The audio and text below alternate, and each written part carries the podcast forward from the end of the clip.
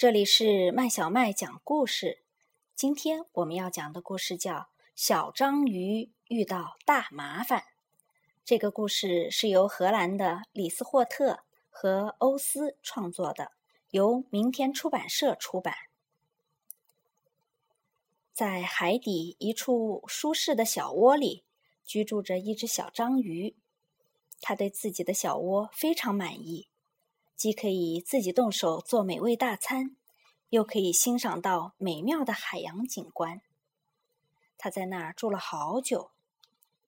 可是，一天早上，小章鱼游过早泳，回到家，却发现一条大尾巴堵住了他的家门口。“哦，不！”他惊呼道，“哪儿来的大尾巴？大尾巴太大了。”吓坏了小章鱼，他赶紧溜走了。这件事得跟朋友们商量商量怎么办才好。寄居蟹听完小章鱼的遭遇，叹了口气说：“哦，这样啊，有人闯进来，管他呢，干脆搬家吧。海里的住处多着呢。”小章鱼摇摇头，这招根本帮不上忙。他可不想搬家。水母从头听到尾，建议道：“你唯一能做的就是赶走那个坏家伙，别让他缠着你。”小章鱼想了想那条巨大的尾巴，他心里清楚，恐怕不行，这个主意还不够好。小章鱼游去问大鲸鱼。或许他能有个天大的主意呢。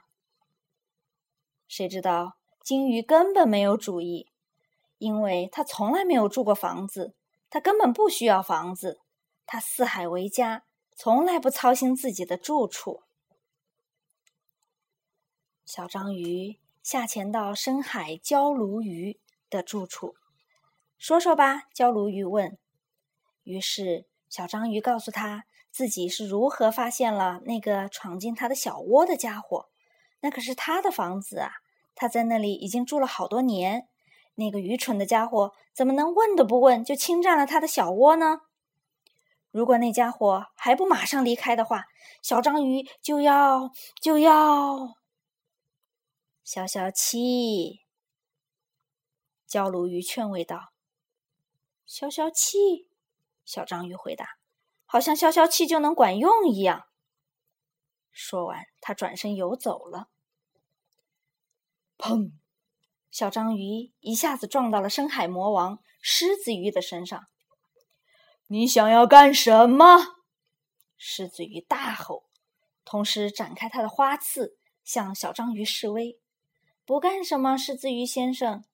小章鱼低声回答：“就是有个陌生人闯进了我的小窝。”我不知道，除掉它！狮子鱼紧紧的盯着小章鱼说：“吃掉它，吞了它。”小章鱼使劲咽了一下口水，点点头，算是回应。随后，它有多快游多快，赶紧逃走了。没过多久，海洋里所有的居民都知道大尾巴。占了小章鱼的小窝，他们提出了各种各样的方法，用火攻。喷火鱼说：“盯它。”真鱼说：“我同意。”刺豚响应。用粘液裹住它。海蜗牛蠕动的身体说：“快收拾铺盖搬家吧。”木瓜鱼说：“向他宣战。”士兵鱼大吼：“安康鱼点着灯笼给大家照亮。”睡衣天葵愁打起了哈欠。哦，小章鱼快要哭出来了！哦不，他开始觉得厌烦。这么多鱼提出这么多不同的建议，他简直快要晕掉了。鱼儿们还在继续聊着，但是。你想要怎么办？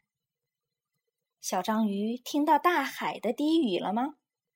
你自己是怎么想的？你想要如何处理？我，小章鱼想。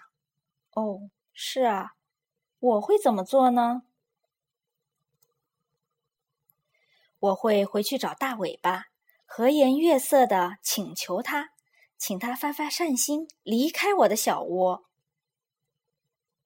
于是，小章鱼就照做了。他磨磨蹭蹭的回到自己的小窝跟前，小心翼翼的敲了敲陌生人的尾巴。最最令人尊敬的先生，他温文尔雅的说：“或许您是否可以考虑？”嗯，救命！一个微弱的声音抽泣着：“天哪，谁能帮忙把我从这儿拽出去啊？我被卡在这儿很久了。”一条如此巨大的尾巴，却拥有一个如此微弱的身影。小章鱼觉得好奇怪，它用上全部的八只触手，抓住大尾巴，使劲拽呀拽。快来帮忙啊！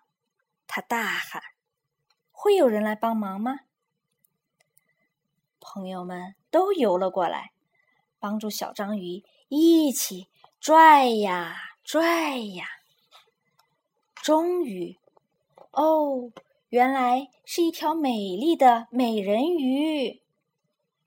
哦，小章鱼红着脸害羞地说：“要是我早知道您是一位这么美丽的女士，就不会有这场大麻烦啦。”小朋友，这个故事讲完啦，小章鱼解决了他的大麻烦。你觉得？哪个办法最好呢？